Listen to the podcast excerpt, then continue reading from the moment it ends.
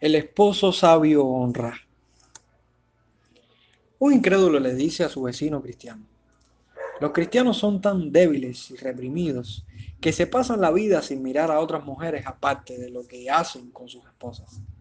Son flojos y además cobardes porque no se atreven a tirar una canita al aire y viven mimando a sus mujeres como complaciéndolas en todo, en ese amor patético y cantaletoso.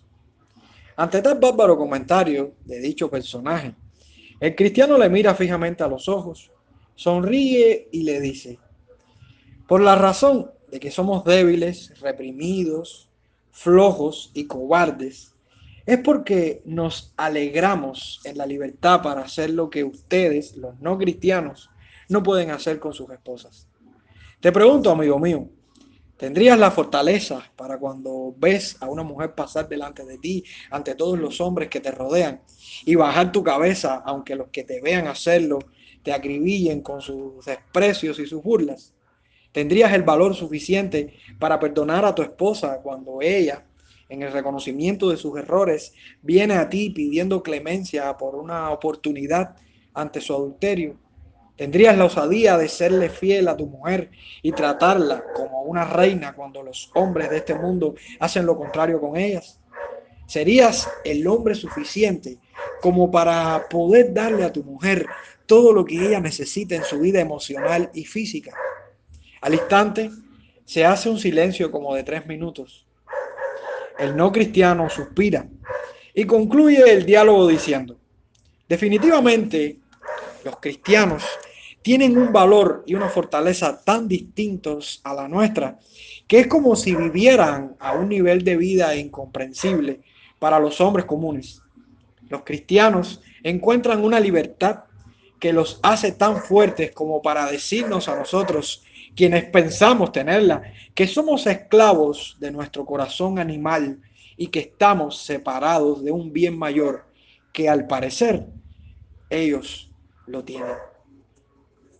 Esta historia nos da una gran lección sobre la obra del Evangelio en el hombre que le recibe y que es transformado por el Espíritu de Dios. Los cristianos tenemos algo tan valioso en nosotros como lo es la libertad que recibimos en Cristo pero es una libertad no para hacer lo que dicta nuestro corazón carnal, ni darle riendas sueltas a lo que nosotros y nuestros apetitos humanos dictan en cada situación, sino una libertad que nos capacita para obedecer y amar los mandamientos de Dios de una manera gozosa y voluntaria. Como dice Gálatas capítulo 5, estad pues firmes en la libertad con que Cristo nos hizo libres y no estéis otra vez sujetos al yugo de esclavitud.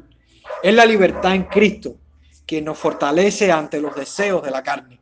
Esta es la libertad que tiene un carácter instantáneo e inclusivo, situándonos en la obra de Cristo, hecha de una vez y para siempre. Y es precisamente esa libertad cristiana la que expresa el texto de hoy sobre el papel del hombre que es cristiano y está frente a su esposa un papel bien difícil en, ocasiones, pero posible y seguro por los méritos de Cristo, que ha impactado la vida del esposo cristiano. Dice la Biblia en Primera de Pedro capítulo 3, versículo 7. Vosotros, maridos, igualmente vivid con ellas sabiamente, dando honor a la mujer como a vaso más frágil y como a coheredera de la gracia de la vida para que vuestras oraciones no tengan estorbo. La semana pasada estuvimos tratando el tema de la mujer cristiana dentro del marco familiar y específicamente con relación a su esposo no cristiano. Esta mujer experimenta una relación de sujeción a su marido, en la cual es portadora del mensaje del Evangelio con su conducta piadosa. Su vida interior es un instrumento, un instrumento poderoso en la conquista de su marido para Cristo. Pero hoy nos enfrentamos a un reto mayor. Y digo reto mayor porque como hombre me veo tan vinculado a la verdad que cada día debo vivir con mi esposa, que el peso de mi conciencia ante este versículo que les estoy exponiendo me dicta la sentencia, tú eres esposo, no hables de lo que no eres capaz o de hacer, o al menos de intentar hacer una y otra vez hasta el fin de tu vida. Es mi oración en esta mañana que todos los hombres que tenemos que enseñar, sobre todo aquellos que enseñamos la escritura, seamos honrados por nuestras esposas. Cuando al terminar de leer textos como este, brote una gratitud del corazón de ellas diciendo, gracias Señor por el hombre que pusiste a nuestro cuidado. Entonces, hermanos, ¿qué reto nos deja el texto de hoy? Como hombres que estamos siendo responsables con las esposas que escogimos para vivir toda la vida, estamos considerando a nuestras esposas en honra como un vaso frágil. Les estamos dando el lugar correcto que ellas merecen como coherederas de la gracia de Dios. Busqué el texto de tres maneras. El trato con nuestras esposas, en primer lugar. Segundo lugar, el significado del trato con nuestras esposas. Y en tercer lugar, las consecuencias de no vivir sabiamente con nuestras esposas. El trato con nuestras esposas. ¿Qué es lo que se nos recomienda en este texto? Se nos recomienda vivir sabiamente con nuestras esposas. Dice el texto, vosotros maridos, igualmente vivid con ellas sabiamente. Hago honra a la reina Valera en este texto, porque a pesar de que otros traductores y otras traducciones sugieren indirectamente la palabra vivid no como un imperativo, esta traducción es fiel a la idea que nos está dando el participio que se escribe en el idioma original, significando de la misma manera como si estuviera utilizando un verbo imperativo aquí. De modo que en este texto hay un mandato y es vivir sabiamente con nuestras esposas. ¿Cuántos hombres corremos el riesgo diario por nuestro descuido de la sabiduría en la convivencia que deberíamos tener con nuestras esposas? Algunos no instruyen de manera sistemática a sus esposas con la verdad de Dios. Otros se conforman con traer el dinero a la casa, pero descuidan las necesidades más importantes de sus mujeres. Y hasta otros le dedican más tiempo a la televisión y a los juegos que a sus responsabilidades hogareñas. Pero ¿a qué nos llama Dios en este texto? ¿Sabía usted que las mujeres tienen necesidades diferentes a los hombres? Y que si no las entendemos y las satisfacemos, tendremos el efecto de tener graves problemas en nuestra relación matrimonial. ¿Sabe usted que su esposa tiene necesidad de afecto? Ella necesita afecto, necesita de su afecto. ¿Sabe que su esposa tiene necesidad de protección? De verle a usted como su protector.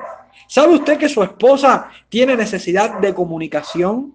De que usted le escuche, de hablar. Por eso se registra que las mujeres hablan más que los hombres.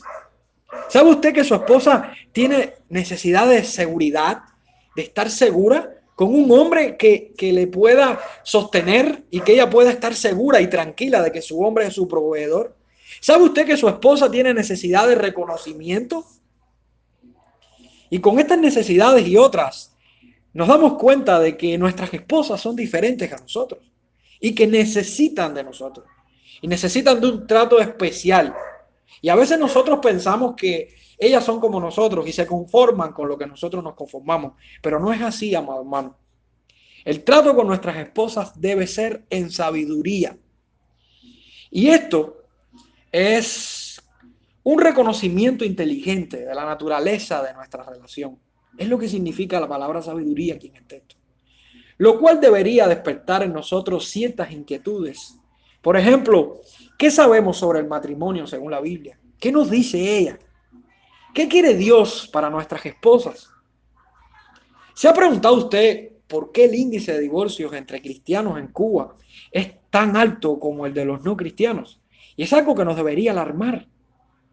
Creo que si el hombre, quien es el responsable principal y único de nuestra familia, por encomienda divina, no ocupa el papel sabio que le fue encomendado como cabeza de su hogar, el matrimonio está a la deriva como un barco en alta mar. Y esto da altas posibilidades del deterioro, del abandono, de la desconfianza, de la inseguridad y al final planta las bases negativas para la separación. Dios le pidió cuentas a Adán por el pecado de Eva. Usted no se ha dado cuenta cuando Dios le da a Adán el mandamiento al principio y le dice que no comiera del árbol. Dios no habló directamente con Eva, Dios habló directamente con Adán. Y esto nos da una gran lección. ¿Y sabe por qué? Porque cuando Dios delega una autoridad, Él determina que esa autoridad es la responsable de que sus mandamientos y sus, enseñanzas sean repartidas hacia todas aquellas personas que esa autoridad representa.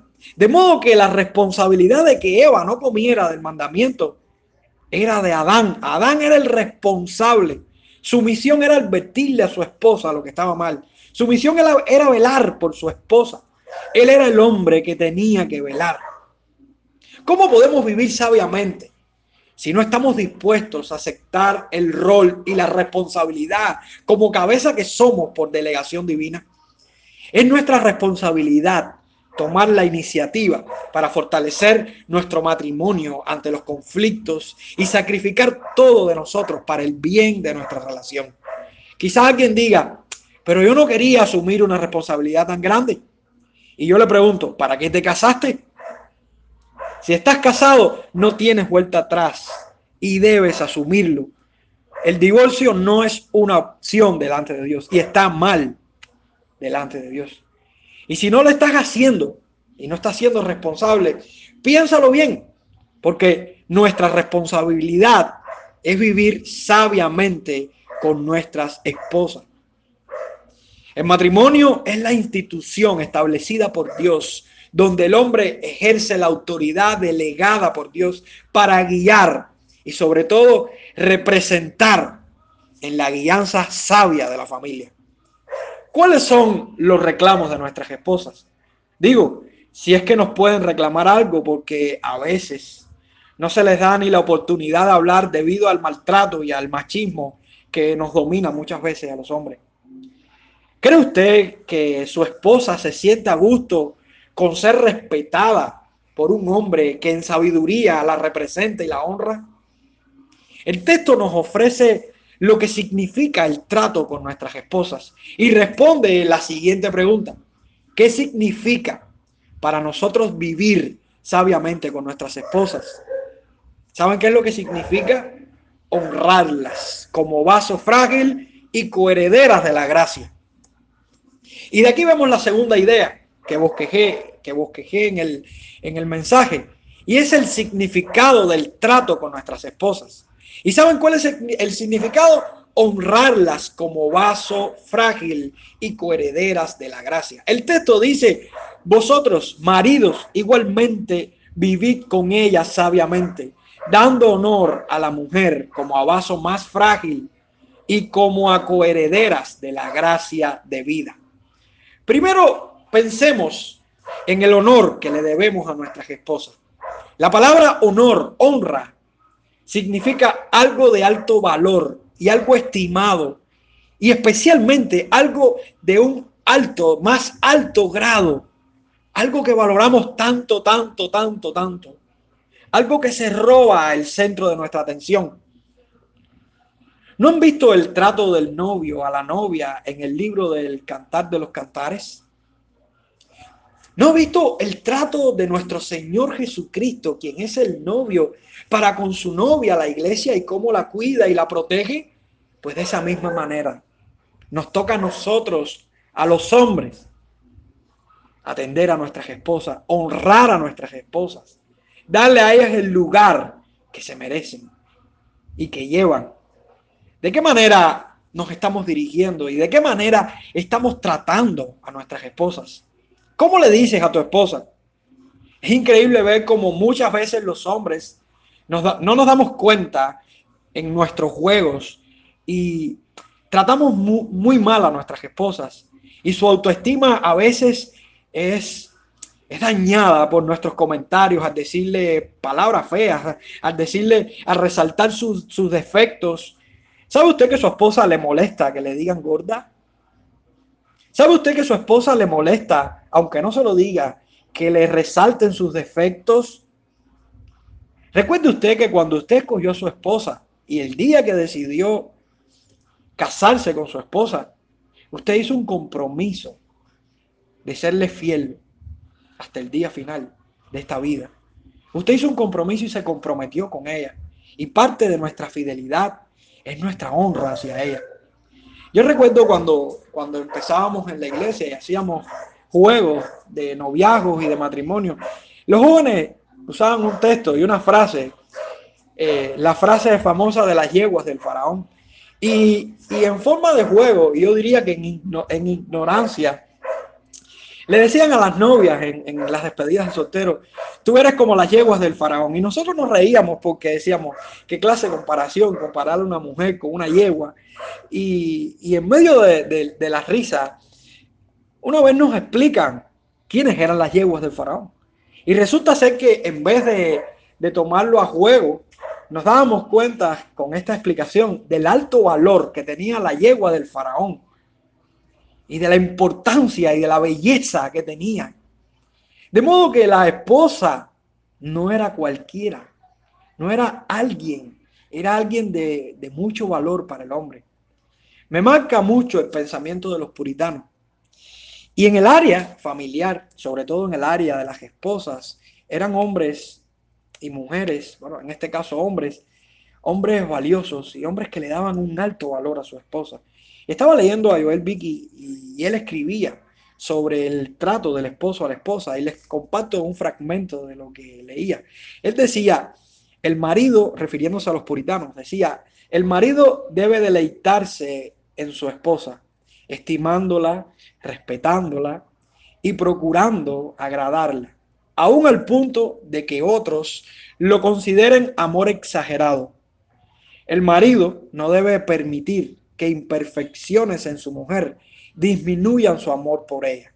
Y refiriéndose eh, a un pensamiento de alguien, dice, si un hombre tiene una esposa no muy bonita o agradable, más que posee algún defecto en su cuerpo, alguna imperfección en el hablar, en el mirar, o en los gestos, o en cualquier parte del cuerpo, él debe, a pesar de eso, ser bastante afeccionado por ella y deleitarse en ella como si fuese la más linda. Y de todos los modos la mujer más completa del mundo. Es muy importante saber de que a la vista pública quizás nuestras esposas no son las más lindas, pero a nuestra vista y a nuestro corazón debe ser la mujer más apreciada, más valorada, más enamorada, más conquistada, más piropiada. Porque nuestra mujer debe ser tratada como vaso frágil y como coheredera de la gracia divina, de la gracia de vida. Las esposas deben ser tratadas como vaso frágil. Y hay dos definiciones aquí para las esposas. Vaso frágil y coheredera de la gracia. ¿Qué cosa significa que nuestra esposa sea vaso frágil? Según Hendrickson, esto se refiere al vigor físico y no a las capacidades intelectuales o a la fibra moral o al valor espiritual. Esto implica protegerla. La mujer necesita de nuestra protección. ¿Qué hacemos cuando alguien dice algo de nuestras esposas, habla de nuestras esposas? ¿Cómo la protegemos delante de los hombres? Qué difícil es para un hombre como yo tener que enseñar estas cosas.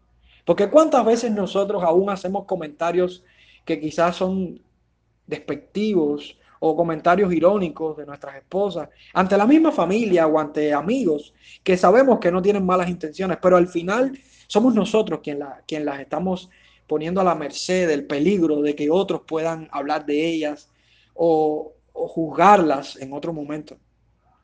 Nuestra responsabilidad es protegerlas, es mantenerlas según sus necesidades. Es nuestra responsabilidad. Es llevar la carga más pesada. Y qué triste saber que nuestras esposas muchas veces son las que llevan la carga de nuestra familia.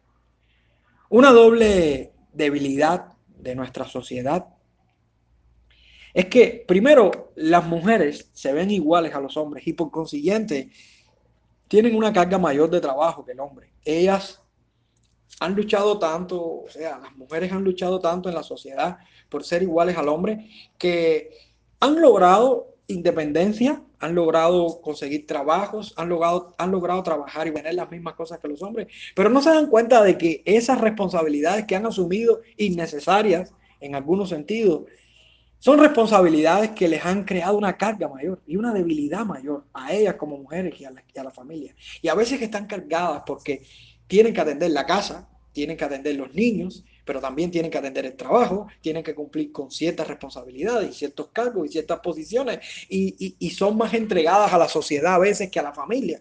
Pero también vemos esta debilidad en los hombres, porque también vemos cómo los hombres no se comprometen y no comprenden que su responsabilidad, la responsabilidad principal del sustento en una casa no es de la mujer, es del hombre.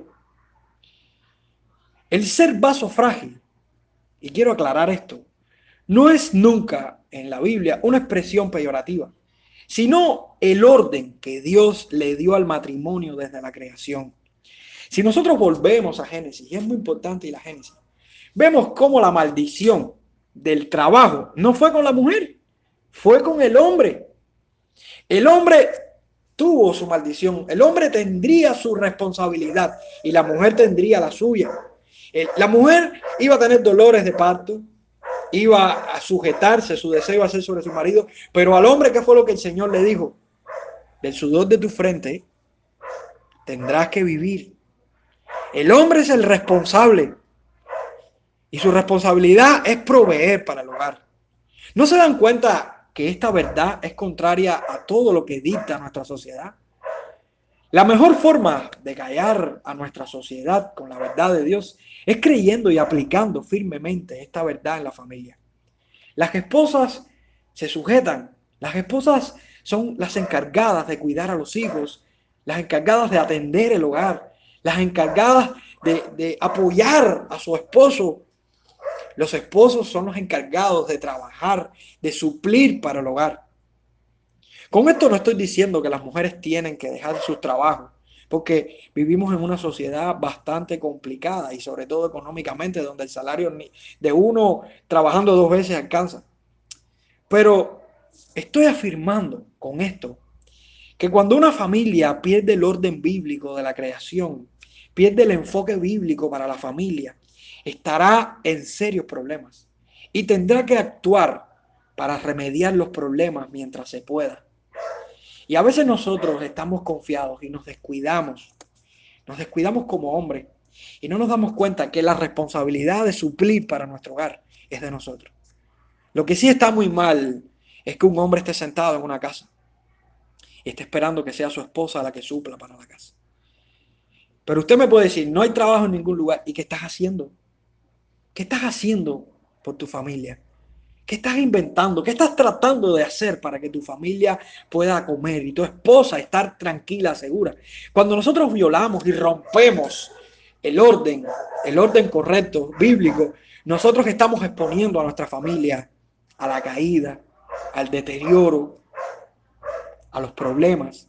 Y nuestra esposa empieza a hacer, eh, dejamos de tratarlas como vaso frágil.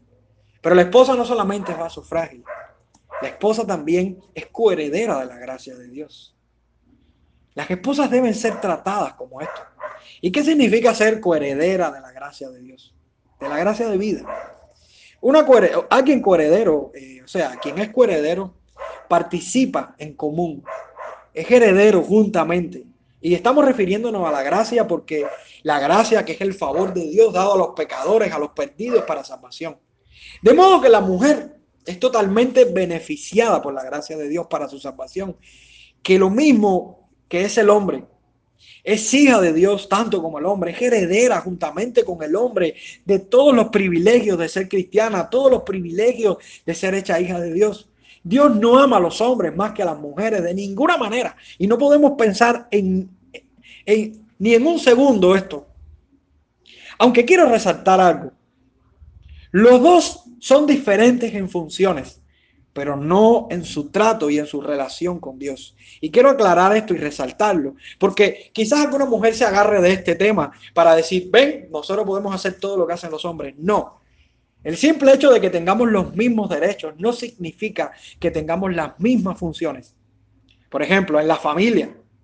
En la familia el hombre es la cabeza, la mujer es ayuda idónea. El hombre es el encargado de ciertas funciones y la mujer es la encargada de otras ciertas funciones. ¿A quién le toca llevar la vida espiritual de la familia? ¿A la mujer? No, le toca al hombre. ¿Quién es el encargado y responsable de que en la casa haya comida? A la, mujer, no, el hombre, independientemente de que cuando el hombre no esté y tenga que asumir la mujer, sea así ante los hijos.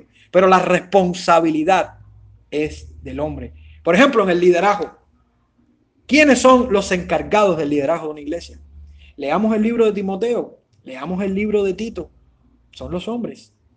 Y así podemos ver las diferentes funciones entre hombres y mujeres. Pero eso no significa que el hombre tenga un valor más, más alto que la mujer ante Dios. A los dos nos escucha Dios, a los dos nos ama Dios, los dos tenemos los mismos derechos ante Cristo. De hecho, Pablo en Gálatas capítulo 3, versículo 28 dice, ya no hay judío ni griego, no hay esclavo ni libre, no hay varón ni mujer, porque todos vosotros sois uno en Cristo. El argumento de que la Biblia es machista es un fraude.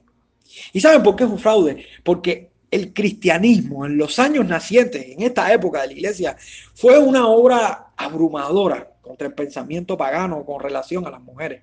Fue el Evangelio quien le dio a la mujer un lugar de honra antes que todas las culturas paganas. Fue el Evangelio quien puso a la mujer como vaso como vaso frágil. Fue el Evangelio quien puso a la mujer como coheredera de la gracia de Dios. Fue el Evangelio quien le dio los mismos derechos a la mujer de venir ante Él, de recibir sus privilegios, sus dones, sus bendiciones, todo lo que Dios le da a la mujer.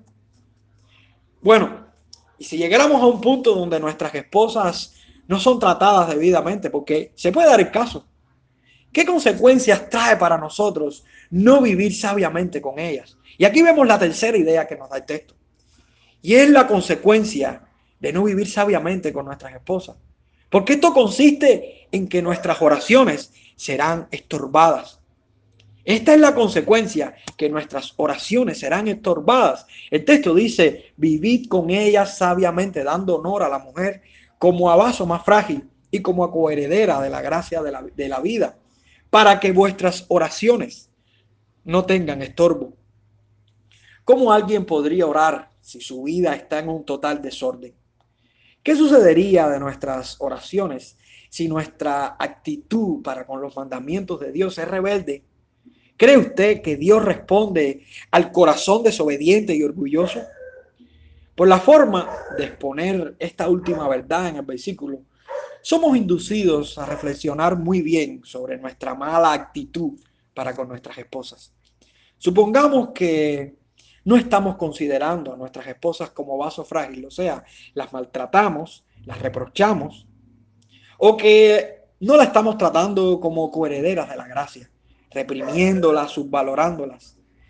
¿Cree usted que Dios visita nuestras oraciones no santas y llenas de reproches si estamos en esas condiciones?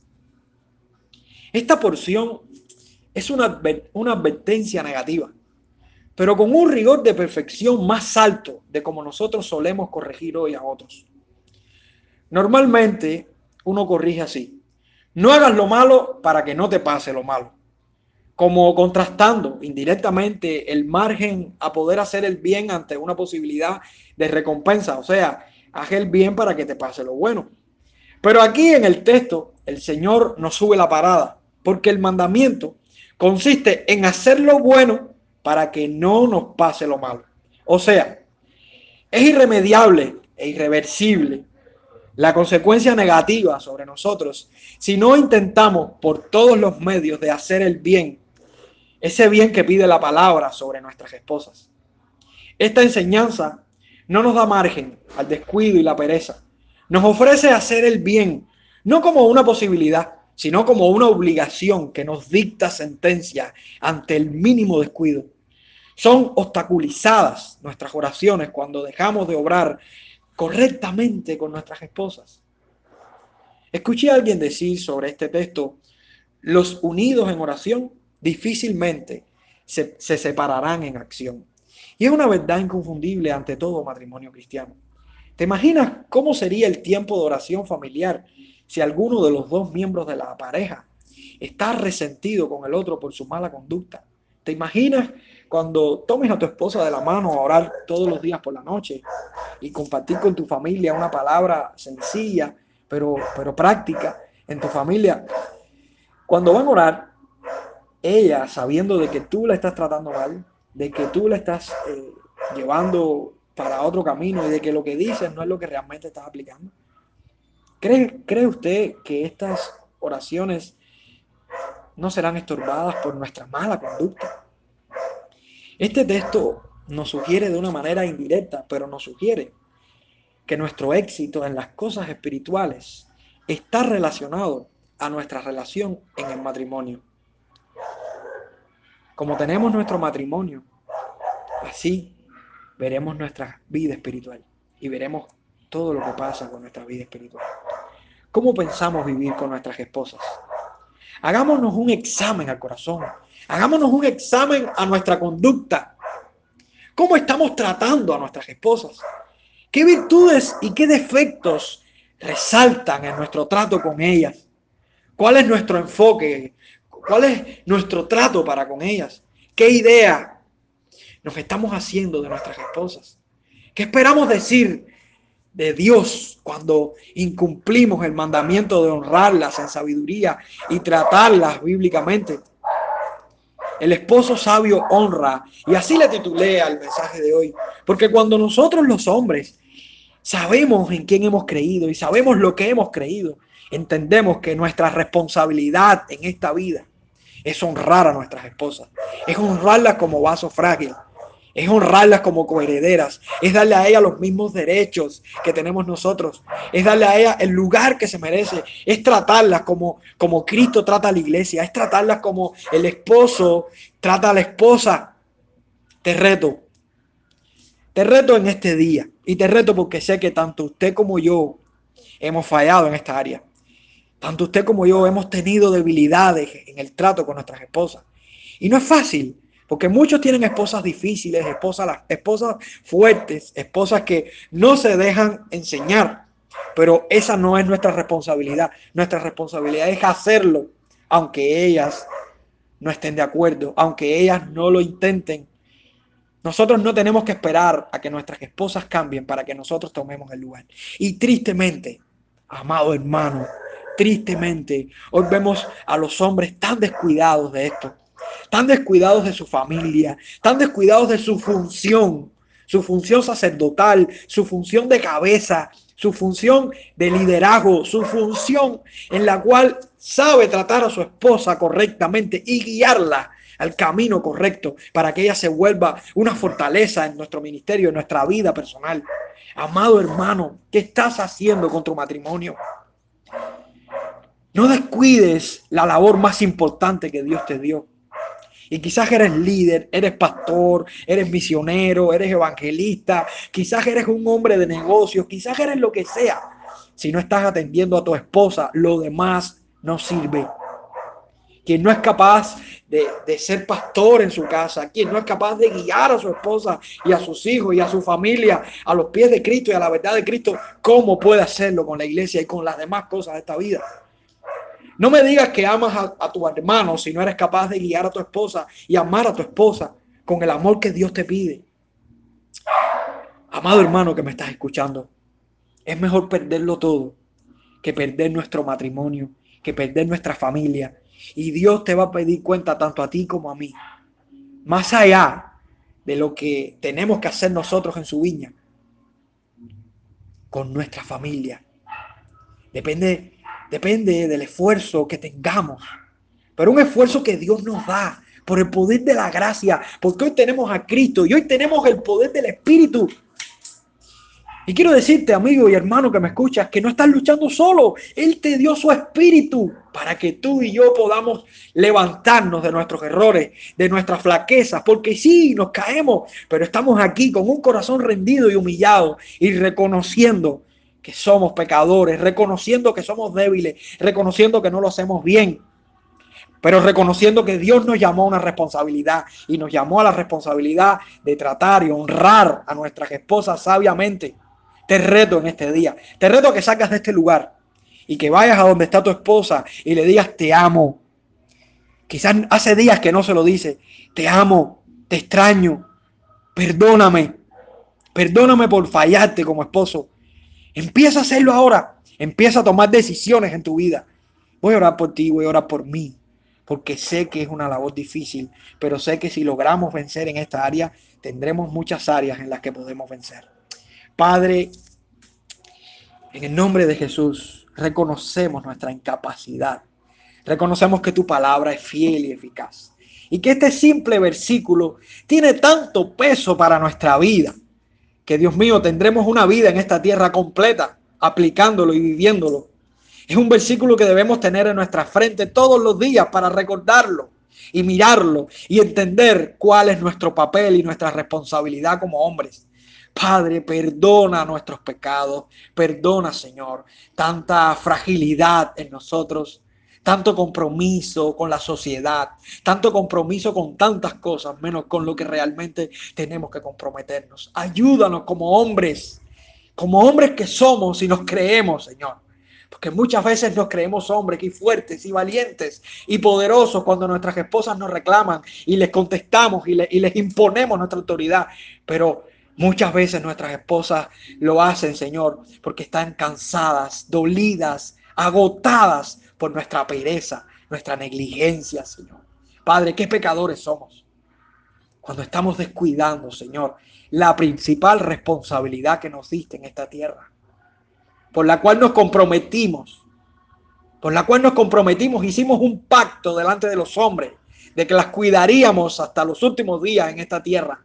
Señor, ayúdanos a serte fiel, a ser los esposos que tú, que tu palabra nos enseña a ser, Padre. En el nombre de Jesús, te damos la gloria desde ahora y para siempre. Enséñanos a, a imitarte a, a ti, Señor, a imitar a Jesucristo, Señor, aquel que amó a la iglesia y lo dio todo por ella. En el nombre de Jesús. Amén.